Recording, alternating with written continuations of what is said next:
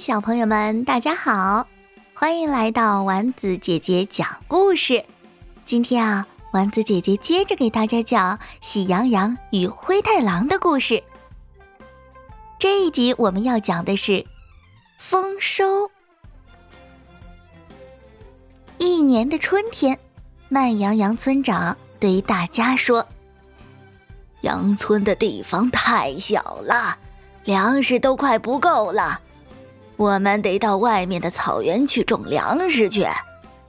于是，慢羊羊就带着喜羊羊他们和各种各样的种子去了大草原。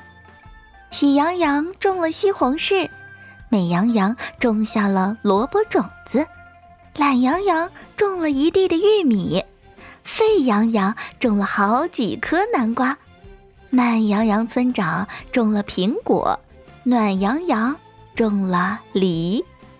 从此以后啊，六只羊几乎天天给种子浇水施肥。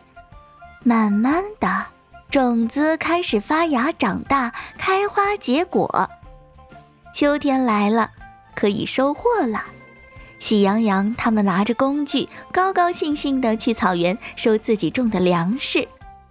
喜羊羊他们丰收了一大筐的西红柿，一大堆的萝卜。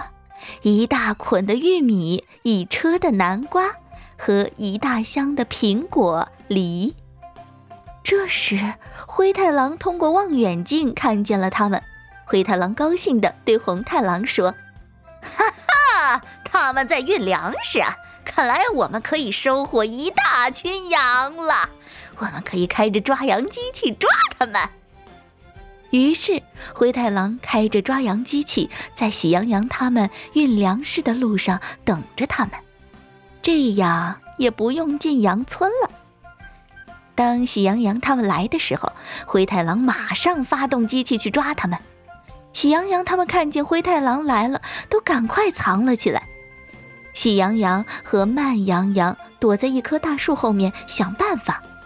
喜羊羊让沸羊羊用玉米去卡住灰太狼抓羊机的轮子，等灰太狼去抢修的时候，喜羊羊偷偷地跑到了驾驶室，把抓羊器的方向盘拔掉。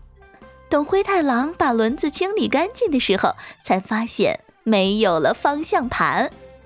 正在这时，喜羊羊他们用丰收的粮食去砸灰太狼，很快。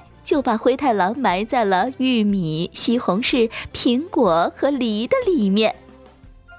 当灰太狼从里面爬出来的时候，喜羊羊又扔下了一个马蜂窝给灰太狼。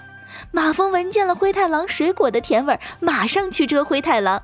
灰太狼边跑边叫：“可恶的喜羊羊，我一定会回来的！”好了，小朋友们。今天我们的故事就讲到这里啦，我们下期再见吧，拜拜。